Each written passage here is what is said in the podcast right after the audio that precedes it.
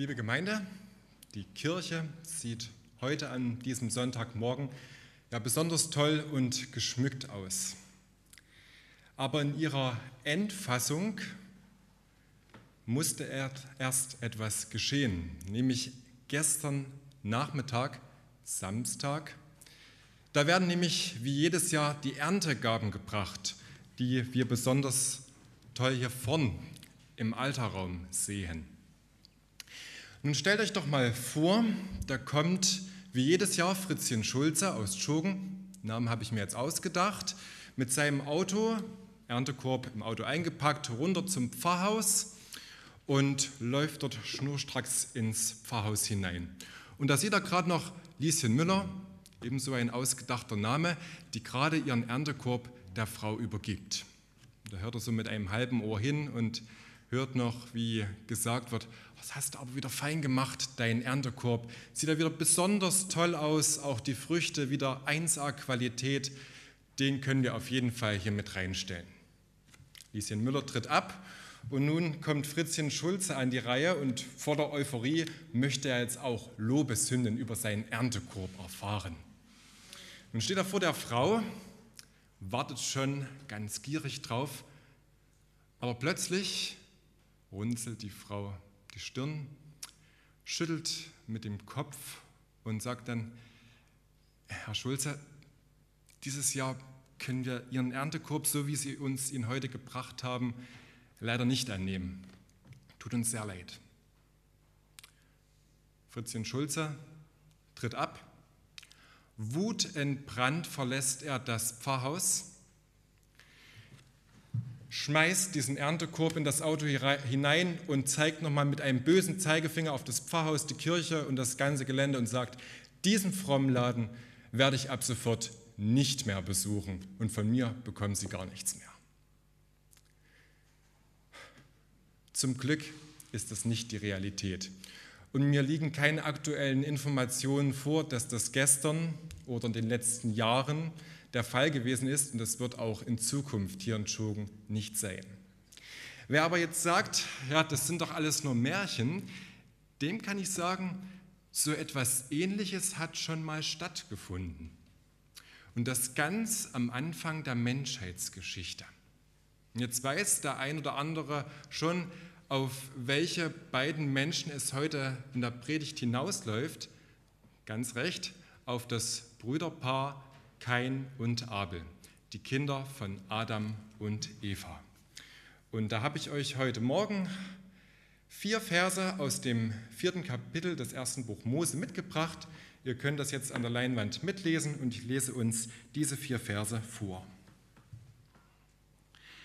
Abel wurde ein Schafhirte, Kain aber ein Ackerbauer.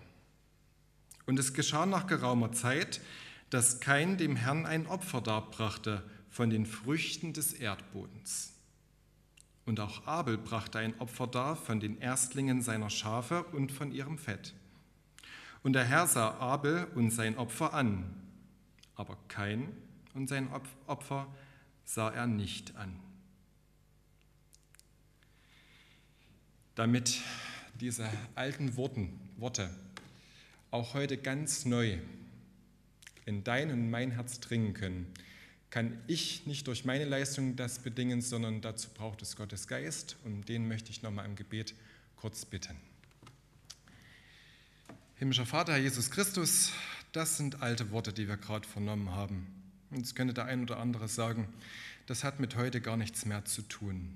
Oh doch, Herr, das hat es, damit unsere Herzen, unsere Ohren, unser ganzes Gemüt dafür aufgeschlossen wird, Dafür bitte ich dich, dass du uns deinen Geist schenkst, dass du das Reden und das Hören deines Wortes an uns jetzt segnen wollest. Amen. Also wie Kain und Abel, wie Fritzchen Schulze und Lieschen Müller und auch gestern in der Realität die Menschen ihre Erntegaben vorbeigebracht haben, steht im Prinzip das Thema dieser Predigt sofort fest. Und so habe ich es benannt mit alle guten Gaben. Warum das Gute hier in Klammern steht, klärt sich im Laufe der Predigt auf. Und wir werden uns drei Punkte näher anschauen. Einmal die guten Gaben des Keins, die guten Gaben von Abel. Und im dritten und letzten Punkt die guten Gaben von Gott. Und da beginnen wir mit den guten Gaben von Kain. Ich weiß nicht, wann du diese Erzählung das erste Mal gehört hast, aber ich kann mich daran erinnern, dass ich in Religionsstunden, in Kindergottesdiensten, in der Christenlehre diese Geschichte rauf und runter gehört habe. Und da hat sich bei mir drin immer so ein Gedanke festgemacht, der dann gesagt hat, Mensch Gott, warum hast denn du jetzt nicht das Opfer des Kains auch noch mit angenommen? Du weißt doch, was daraus alles entsteht. Der Kain wird wütend, wie Fritzchen Schulze. Es kommt großer Neid auf gegenüber seines Bruders und ihr wisst, das mündet alles in diesen grausamen Mord an seinen Bruder. Mensch, warum hast du es denn nicht einfach angenommen? Dann wären die ganzen Folgen nicht so fatal gewesen. Aber gleichzeitig muss es ja einen Grund haben, warum Gott höchstpersönlich ein an ihn gerichtetes Opfer nicht annimmt. Und da müssen wir noch einmal in diesen Text schauen. Ich möchte euren Fokus auf den vierten Vers, auf ein paar kurze Worte nochmal lenken. Denn im Gegensatz zu Kain bringt Abel den Erstling seiner Herde als Opfer dar. Kommen wir im zweiten Punkt gleich nochmal näher drauf zu sprechen. Über Kains Opfer erfahren wir relativ wenig. Das können wir so ein bisschen spekulieren. Wir wissen nichts über die genaue Anzahl der Früchte des Erdbodens, die er zum Opfer dargebracht hat. Wir wissen auch nichts über den Anteil, den er gebracht hat von seiner Ernte. Ob er 1% gebracht hat, 5%, 10%, wir wissen es nicht. Wir wissen aber auch nichts über die Qualität dieser Früchte. Hatte nun dieser Apfel irgendein Loch drin, wo sich schon ein Wurm breit gemacht hat? Oder waren da schon so ein paar braune Flecken gewesen, die nichts Gutes über die Qualität des Apfels ausgesagt hätten? Ja, wir können spekulieren darüber. Aber letztlich können wir nur feststellen, dieses Opfer ist in den Augen Gottes unwürdig.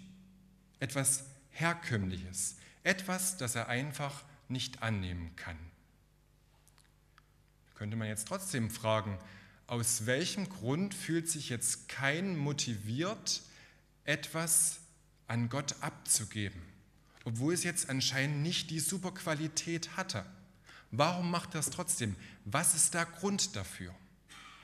Und auch hier erfahren wir von dem Text relativ wenig. Auch hier können wir wieder nur spekulieren. Vielleicht macht das aus einer familiären Tradition. Na gut, die Tradition kann jetzt noch nicht so lang sein. Es ist ja gerade erst mal die zweite Generation der Menschheit. Aber vielleicht hat er es ja von seinen Eltern erfahren und erlebt. Die haben das im Vorgelebt, dass man Opfer da bringt. Sein Bruder macht es ja schließlich auch. Also macht er es so, wie es in der Familie üblich war. Eine familiäre Tradition. Vielleicht ist es aber auch eine religiöse Pflicht.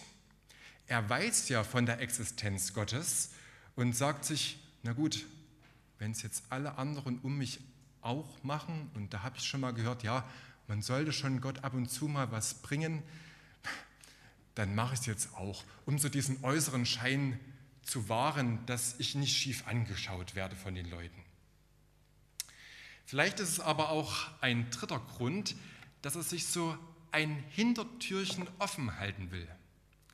Ich gebe jetzt nicht gleich das Beste her, aber wenn ich so einen kleinen Anteil von meiner Ernte abgebe, dann muss Gott mir auch eine Gegenleistung bringen.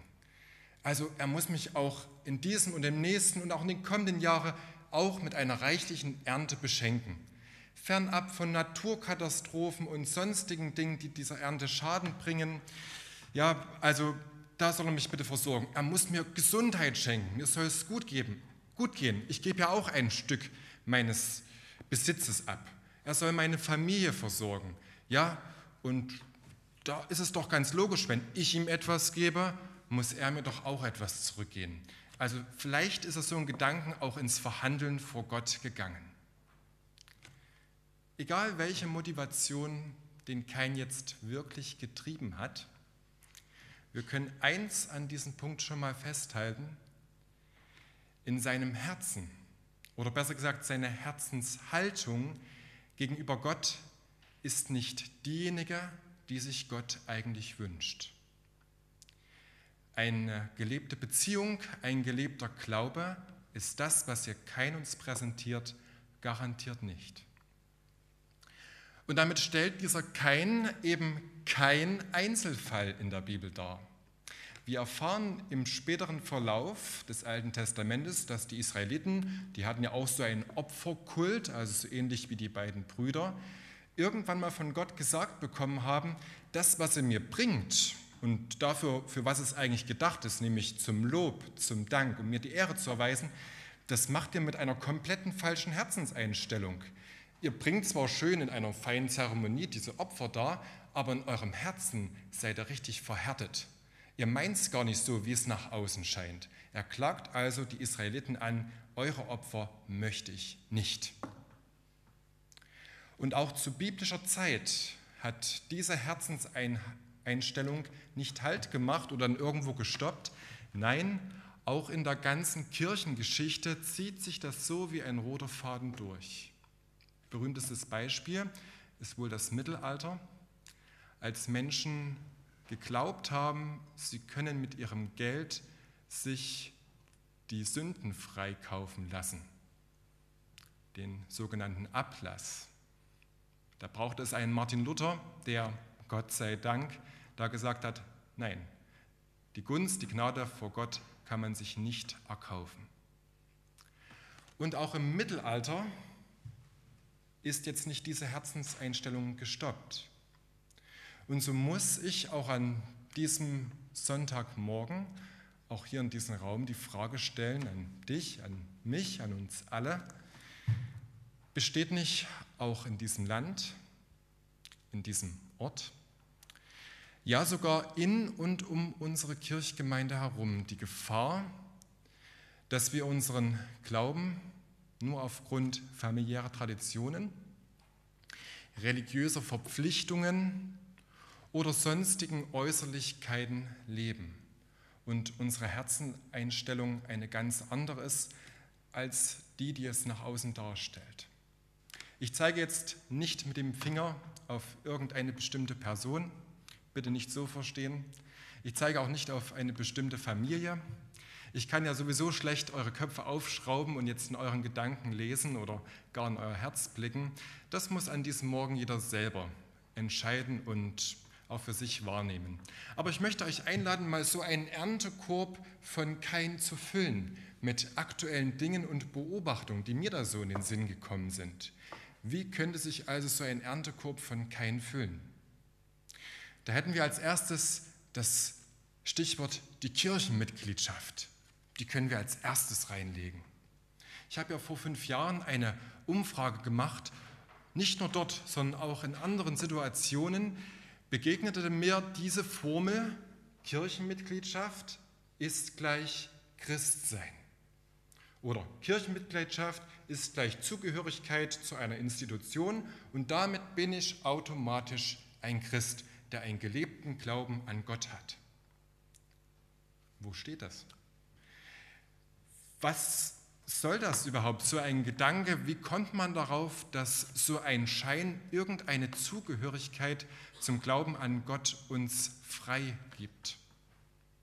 Denn, und das war interessanterweise bei dieser Umfrage herausgekommen, viele Menschen, die angekreuzt hätten, sie stehen dieser ganzen Sache mit Distanz gegenüber, haben viel weniger angegeben, dass ihnen der christliche Glaube etwas bedeutet, dass sie die Gemeinschaft mit Christen, also im Gottesdienst, in Gemeindekreisen bräuchten oder dass ihnen der Glaube einen inneren, inneren Halt gebe. Vielmehr kreuzten diese Menschen die Gründe an, es ist in unserer Familie üblich gewesen, Kirchenmitglied zu sein. Eine Kirche im Ort gehört eben zum Dorfbild dazu. Oder viel häufig kam auch dann diese Aussage, ich wünsche irgendwann mal eine kirchliche Bestattung. Es sind also, wenn man das jetzt mal so resümieren möchte, eher mehr Äußerlichkeiten, eher mehr familiäre Traditionen, religiöse Verpflichtungen, die aber nichts wirklich mit dem gelebten Glaube zu tun haben. Wir können aber auch neben dieser Kirchenmitgliedschaft auch noch etwas Zweites hineinlegen, nämlich die religiösen Zeremonien. Taufen, Konfirmationen, Hochzeit, Bestattungen. Ich war vor einigen Wochen Teilnehmer an einer Taufe bei einem befreundeten Paar, ähm, die kenne ich noch von der Schule und die hatten mich gefragt, ob ich nicht der Taufpate ihres Kindes werden wollte. Habe ich zugesagt und bin dann an diesem Sonntagmorgen dann in diese Kirche gefahren. Ich kann auch nicht in das Herz von den beiden reinschauen, auch nicht in ihre Köpfe.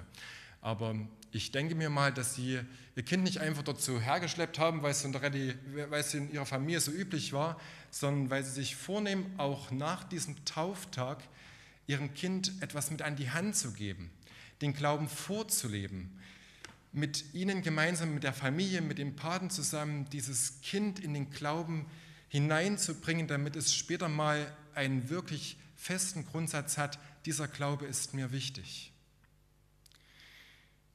Aber ich erlebe auch Situationen, das ist jetzt nicht ausschließlich auf Joggen beschränkt, dass Menschen ihre Kinder an den Taufstein bringen, dann ist die Taufzeremonie vorbei. Man sieht diese Leute relativ wenig bis gar nicht. Ja klar, man schickt sie vielleicht noch in die Kinderkreise. Wir haben heute einen Kinderchor gehört.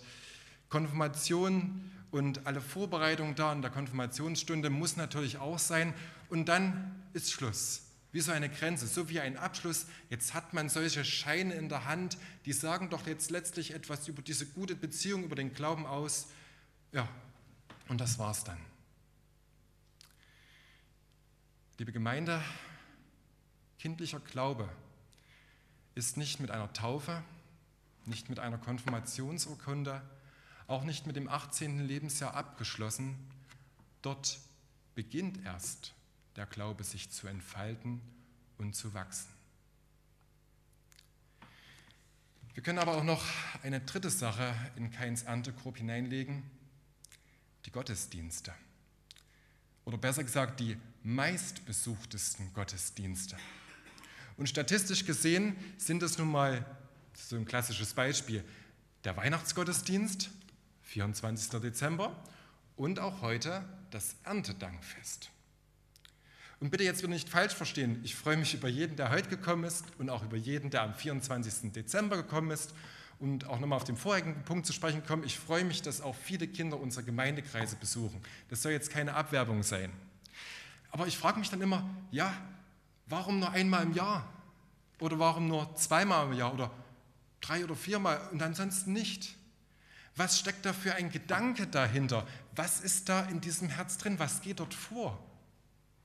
Ist es dann so an dem 24. Dezember, damit dieses Weihnachtsfest gut startet, damit irgendwie dieser Tag, so wie wir den uns jedes Jahr wünschen, auch wirklich so eins zu eins eingehalten wird? Also Kirchengang, Abendbrot, Spielabend, Fernsehabend, was auch immer. Und damit ist dieses Weihnachtsfest so richtig rund. Oder auch zum Erntedankfest, ja, wir bringen doch unsere Erntegaben, dann gucken wir die uns ja auch gleichzeitig an, wir schauen, wie alles schön hier geschmückt ist. Das gehört einfach zum Erntedankfest dazu. Punkt. Ist es nicht so, dass man sich eigentlich wünschen könnte, das auch noch mehr zu erleben, die Gemeinschaft, den inneren Halt, den man in einer Kirchgemeinde erfahren darf? Sind es eher äußerliche Gründe oder wirklich ein gelebter Glaube. Nachdem ich jetzt so drei Beispiele ausführlich beschrieben habe, können wir aber noch so brückeweise auch noch andere Dinge reinlegen. Kollekte. Ich gebe heute mal fünf Euro mehr rein. Da wird schon der liebe Gott mir oben irgendwo noch ein bisschen mehr gnädig sein. Oder ich packe bald Weihnachtspäckchen ein. Ja, das ist doch eine gute Tat. Oder ich probiere doch irgendwie ein gutes Leben vorzuleben. Ich bin zwar jetzt nicht so richtig Anhänger der Kirche, aber ich habe mir doch nichts vorzuwerfen. Ich mache doch im Umgang mit meinen Mitmenschen doch vieles richtig. Warum sollte der Gott da etwas dagegen haben, wenn ich ihn so ein bisschen mit Distanz betrachte? Ich habe doch Kontakt zu Leuten, die in der Kirchgemeinde sind. Gut, den Kontakt pflege ich jetzt eher nicht hier mehr im Gottesdienst, aber so nach außen. Ich habe doch mit den Leuten Kontakt, das muss doch reichen. und, und, und. Wir können viele Dinge hineinlegen. Ja, wer jetzt aber sagt, oh, jetzt hat er es aber ganz schön weit getrieben, heute möchte er endlich mal seine ganze Kritik loswerden. Nein, das kann man auch auf Leute beziehen, die in Kirchgemeinden engagiert sind. Auch dort ist eine große Gefahr vorhanden. Ich gehe mal von mir selbst aus. Man ist auch selbst in der Gefahr, wenn man jeden Sonntag einen Gottesdienst besuchen möchte, dass man das auch einfach wegen einer Äußerlichkeit tut, weil es jede Woche eben dran ist, damit die Leute dann wissen, ja, der lebt schon so sein frommes Leben vor, der spielt nun jeden Sonntag dort oben mit seinem Instrument, will so vielleicht etwas darstellen. Da leiert man so seine Lieder runter, seine Gebete und so weiter und spricht es gar nicht so mit dem ehrlichen Herzen. Man engagiert sich in Gemeindekreise oder besucht die Gemeindekreise selbst, nur um irgendwo vorangetrieben, irgendwo den Glauben nach außen darstellen zu können. Man sucht außerhalb der Gemeindekreise den Kontakt mit Menschen, damit man irgendwo sagt, ja, hier möchte ich doch den Glauben weitergeben. Das kann aber innen im Herzen auch ganz anders aussehen. Vielleicht bist du ja jetzt auch so angegriffen wie Fritzchen Schulze. Oder vielleicht macht sich jetzt auch Wut oder Ärger breit über das gerade eben Gehörte. Vielleicht macht sich aber jetzt auch eine kleine Tür in deinem Herzchen auf, wo es heißt, so verkehrt ist es gar nicht. Hier erkenne ich mich in diesem Erntekorb des Keins wieder. Und das Schöne ist, dass wir hier nicht nur einfach Halt machen können und darüber enttäuscht sind, sondern das Wort Gottes bietet dort eine ganze Menge. Und so möchte ich den ersten Punkt mit einem Bibelvers abschließen, der dir in so einer Situation eine Hilfestellung bietet. Ein ganz wunderbarer Psalm, der seit neuestem immer meine Gebete abschließt, wo ich dann immer bete, erforsche mich Gott und erkenne mein Herz, prüfe mich und erkenne, wie ich es meine und sieh, ob ich auf bösen Wege bin und leite mich auf ewigen Wege. Und auf diesem ewigen Wege ist nun der andere Bruder unterwegs. Und damit bin ich beim zweiten Punkt. Alle guten Gaben des Abels. Da habe ich schon vorhin gesagt, dass der Abel etwas ganz Entscheidendes tut. Er bringt den Erstling seiner Herde oder die Erstlinge. Also diejenigen Schafe, die gerade Anfang des Jahres geboren wurden. Er hat jetzt nicht das lahme Schaf gebracht, was sowieso schon seit einigen Jahren hinkt. Er hat nicht den gebracht, der die ganze Zeit im wahrsten Sinne bockig ist, diesen alten Schafbock, der sowieso, sowieso schon scheintot ist und in den nächsten Wochen sowieso das Zeitliche segnen wird. Er bringt auch nicht den anderen Schafbock, der, wenn er die Herde immer zusammentreibt, der Abel, immer nach rechts läuft, wenn die ganze Herde nach links laufen soll. Nein, er bringt also nicht die Lahmen, die Verkrüppelten, die alten Schafe, sondern er nutzt diese Erstlinge, damit Gott das Opfer anerkennt. Und Erstling kann man auch mit anderen Begriffen übersetzen, nämlich das Beste oder das Allerbeste, das Wertvollste einer Herde. Ja, warum denn das? Dieses Opfer zeigt, dass Abel ein besonderes Vertrauen zu Gott hat, dass er weiß, seine ganze Existenz hängt von Gott ab.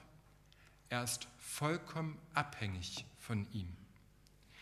Denn indem er jetzt die Erstlinge, den ersten Wurf des Jahres opfert, bleibt ja nichts übrig, was nachkommen kann sehen wir ja auch bei uns Menschen. Ne? Es gibt ja so Fachkräftemangel, das hört man ja immer in diesen Tagen, weil nichts nachgekommen ist in den letzten Jahren. Genauso ist das hier. Stellen wir uns da vor, in dem Jahr werden dann die ganzen alten Schafböcke und die anderen Schafe krank, sterben. Er hat dann nichts mehr, was nachkommt. Und somit steht seine ganze Existenz in Frage. Und damit auch die ganze Versorgung, sein ganzes Leben. Und doch sagt sich Abel, ich opfere die Erstlinge meiner Herde. Boah, was ist das für ein Vertrauen? Und da frage ich mich ganz persönlich, hätte ich an dieser Stelle genauso gehandelt? Hätte ich auch das Erste abgegeben, obwohl das ja so entscheidend für mein Leben ist? Mir fällt es schwer, diese Frage zu beantworten. Aber da können wir doch jetzt auch mal wieder so einen Erntekorb nehmen und den Erntekorb nennen wir jetzt Abel und dort können wir auch wieder unsere Dinge hineinlegen. Und da legen wir jetzt nicht diese ganzen Traditionen, die ganze Religion, die ganzen Äußerlichkeiten hinein. Nein, da legen wir jetzt dieses bedingungslose Ja, dieses bedingungslose Vertrauen des Abels hinein. Ich möchte euch das mal mit einem Beispiel äh, klar machen. Mein Patenkind, der sitzt, das sitzt heute hinten, ich erwähne dich jetzt mal namentlich, Jona. Und es ist immer so, im September haben meine ganzen Patenkinder Geburtstag. Also ich brauche mir am Ende des Monats September gar nicht viel vornehmen, da kommen die ganzen Geburtstagseinladungen. Und so traf es sich, dass Jona mir vor ein, zwei Wochen gesagt hat, hier, ich möchte am Freitagabend meinen Geburtstag feiern. Da habe ich gesagt, tut mir leid, da habe ich schon was vor, finden wir nicht noch einen anderen Tag? Und er sagt dann, ja, wir können doch dann einen Tag später am Samstagabend gemeinsam Abendessen und da können wir auch Sportschau schauen. Was isst du denn am liebsten? Ich sagte, wenn du schon so kommst, na, alles, was schmeckt. Ich lasse mich überraschen. Einen Tag später kam dann eine Nachricht auf mein Handy und dort stand dann, Max, isst du Lasagne? Wer mich jetzt näher kennt, der weiß, was ich hier eingetippt habe. Ja, auf jeden Fall und ich esse auch gerne noch eine Portion mehr dazu. Eingetippt, losgeschickt und so war es dann. Was denkt denn ihr, was hier drin in meinem Herzen da abging, als ich das reingetippt habe? Na, auf jeden Fall. Da gibt es doch gar keine Frage. Lasagne, die ganzen Pasta-Gerichte, die liebe ich. Da freue ich mich schon sehr drauf. Jetzt, wer mich näher kennt, stellt euch doch mal vor, Jonas ähm, hätte geschrieben, es gibt Kartoffeln und Quark, es gibt Krautwickeln, es gibt einen manierten Hering. Ja, Jona, vielen Dank für die Einladung, ist in Ordnung. Aber hier drinnen wäre kein eindeutiges Ja gewesen. Anstand halber hätte ich es bestimmt auch geschrieben, nicht, dass es sich irgendwelche Umstände macht. Aber hier drin wäre dieses Ja nicht zu 100 Prozent gekommen. Es gab zum Glück Lasagne, es hat auch geschmeckt, nur mal so am Rande erwähnt. Und ich habe auch noch eine Portion mehr gegessen. Aber dieses scheinbar banale Beispiel dieses Essens können wir im Grunde genommen auch auf diesen Erntekorb des Abels übertragen. Wenn du jetzt in dein Herz hineinhorchst und sagst, ja, ich habe einen bedingungslosen Glauben, ein bedingungsloses, bedingungsloses Ja zu Gott, dann sind die ganzen anderen Dinge, die wir jetzt in diesen Korb hineinlegen, automatisch. Wenn ich zu 100% sage, ja, ich möchte in meinem Glauben zu Gott wachsen, dann lege ich hier automatisch meine Gottesdienstbesuche hinein, weil ich diese Gemeinschaft brauche. Dann bin ich automatisch jemand, der die Beziehung zu Gott leben möchte, der mit ihm im Gebet immer in Kontakt sein möchte, dann bin ich automatisch jemand, der anderen Menschen etwas Gutes tun möchte, ein Stück weit den Glauben vorleben will. Dann bin ich einer, der automatisch in den Gemeindekreisen unterwegs ist und gerne mit anderen Christen zusammen den Glauben leben will. Obwohl, und das muss man natürlich immer sagen, dann bin ich automatisch auch jemand, der immer sagt, himmlischer Vater, ich bin auch nicht perfekt und auch wenn ich mich immer ausprobiere, so gut es geht, nach deinem Vorstellung zu leben, ich schaffe es nicht. Auch das kommt in dieses bedingungslose Ja mit Nein.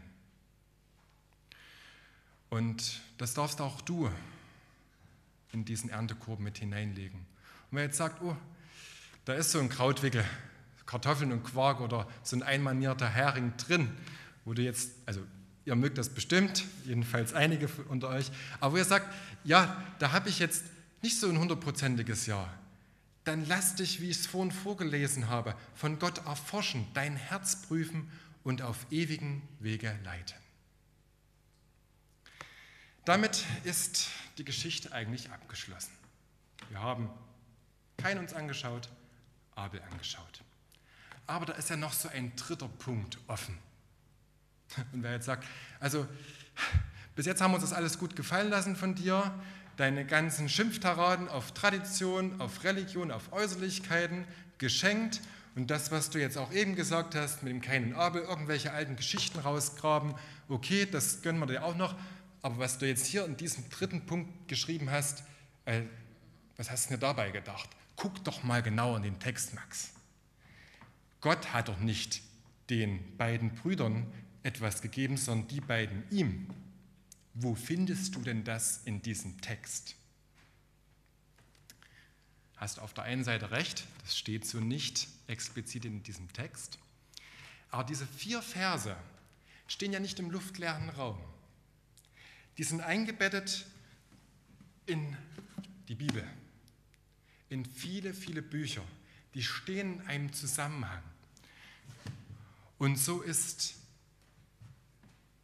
Abel nur ein Vorbote von dem, was die eigentliche Erstlingsgabe von Gott ist. Genauso also wie die Knospen im Frühjahr die Vorboten für eine gute Ernte in diesem Jahr waren, genauso wie in den letzten Tagen ein Sonnenaufgang ein Vorbote für einen wunderschönen Spätsommer- oder Frühherbsttag ist, genauso ist auch der Abel mit seinem Opfer der Vorbote für die Gabe, die uns Gott schenkt. Und so können wir auch Gottes Erntekorb mal anschauen und etwas hineinlegen. Oder besser gesagt, nicht den Erntekorb, sondern die Krippe, in die uns Gott etwas hineingelegt hat. Und da heißt es ganz berühmt im Johannesevangelium, denn so sehr hat Gott die Welt geliebt, dass er seinen eingeborenen Sohn gab, also in die Krippe legte, in den Erntekorb, damit alle, die an ihn glauben, nicht verloren gehen, sondern das ewige Leben haben. Dort steht nicht, damit alle, die einen Kirchenmitgliedsschein haben, nicht verloren gehen. Da steht auch nicht drin, alle, die eine Tauf- oder Konfirmationsurkunde hatten oder haben. Da steht nicht drin, wer sich zu 100 Prozent jeden Tag in der Kirchgemeinde engagiert und jeden Sonntag von dort oben ein paar Liedchen trällert, ähm, nicht verloren geht und so weiter und so fort. Dort steht drin, alle, die an ihn glauben, an Jesus, der im Erntekorb in der Krippe liegt. Und da muss ich am Ende dieses dritten Punktes nochmal ganz deutlich sagen. Es geht ja nicht um ein paar Ernte Körbe, die mal dargebracht werden und die mal Gott annimmt und mal nicht.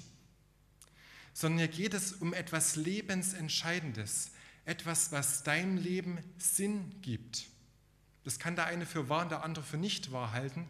Ich bin auch der festen Überzeugung dessen, dass wir, wenn wir den Glauben an Jesus annehmen, nur durch dieses eine, was dort drin liegt in diesem Erntekorb, nicht nur in diesem Leben, sondern auch in dem Leben, was nach unserem Leben auf dieser Erde folgt, in einer lebendigen Gemeinschaft mit Gott leben. Und da befrag dich bitte, und das sage ich hier ganz deutlich in diesem Raum, ist es eine Äußerlichkeit, eine Religion, eine Tradition in deinem Herzen?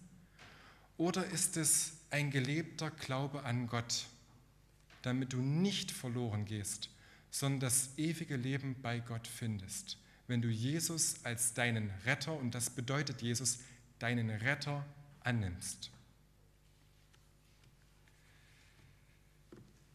Drei Punkte, die wir uns angeschaut haben, dieser Erntedankpredigt. Wir haben die guten Gaben des Keins angeschaut, die sich am Ende gar nicht allzu gut herausgestellt haben. Wir haben die guten Gaben des Abels angeschaut und haben festgestellt, ja, der hatte ein bedingungsloses Ja zu Gott gehabt. Wir haben aber auch die entscheidende Gabe kennengelernt, die uns Gott schenkt, die er dir, mir, uns allen gegeben hat.